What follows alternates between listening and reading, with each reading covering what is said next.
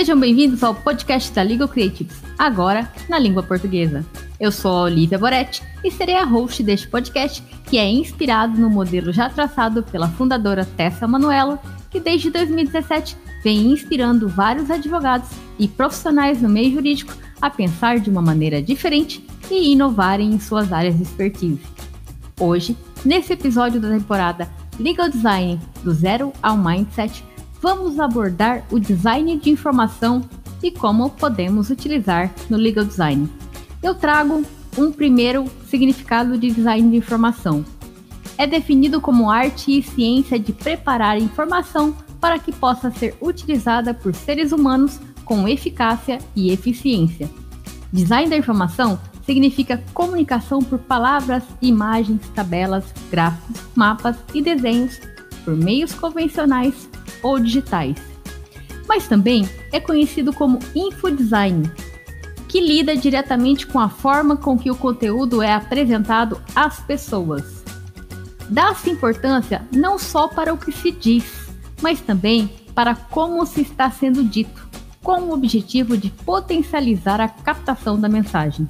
Uma informação por si só, sem estrutura ou contexto, é apenas um conjunto de dados para transformar dados em algo que faça sentido, o design de informação trabalha de maneira harmônica com palavras e imagens.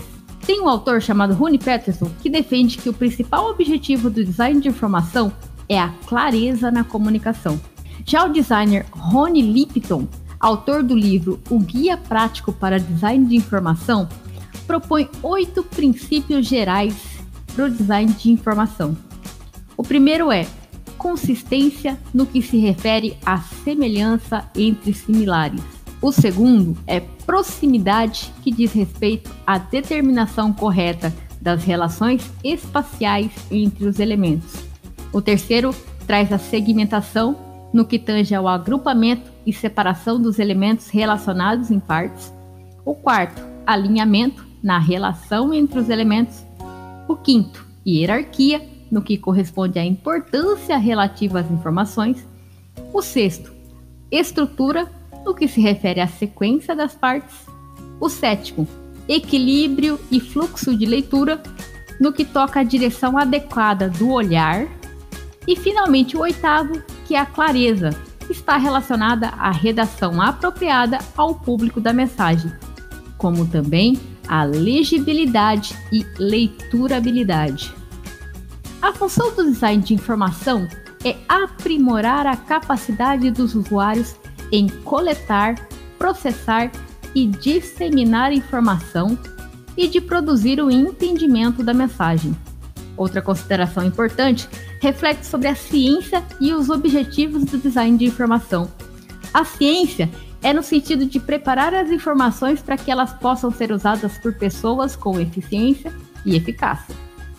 E, com relação aos objetivos, nós temos três: desenvolver documentos que sejam compreensíveis, precisos e rapidamente recuperáveis, além da sua transformação fácil em ações efetivas. 2. Projetar interações por meio de equipamentos que sejam naturais, fáceis e agradáveis.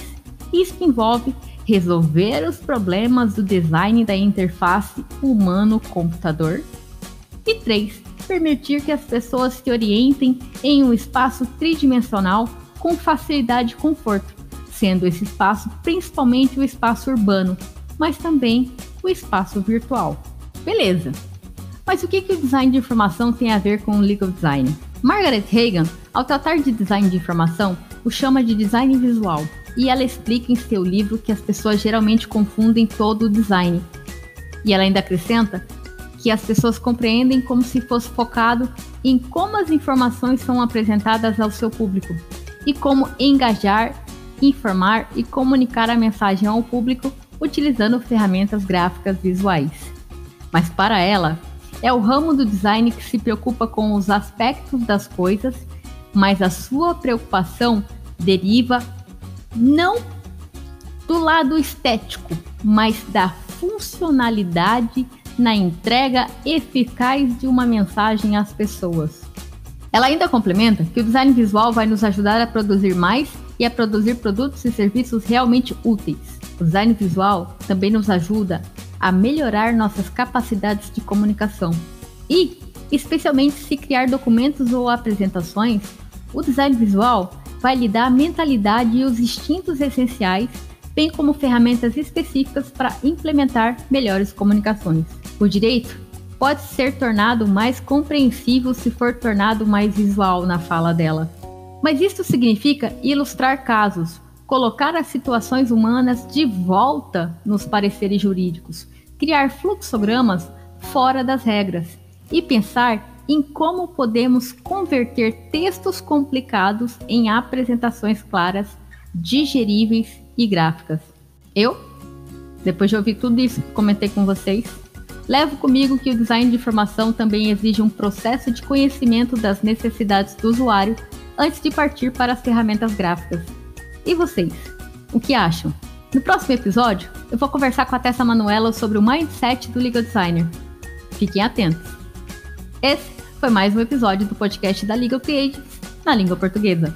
Esperamos que este episódio venha alimentar ainda mais a razão e o motivo que te faz mudar, inovar e melhorar. Não deixe de comentar o que achou deste episódio aqui e também na nossa comunidade. Acompanhe a Legal Creatives nas mídias sociais. Até breve!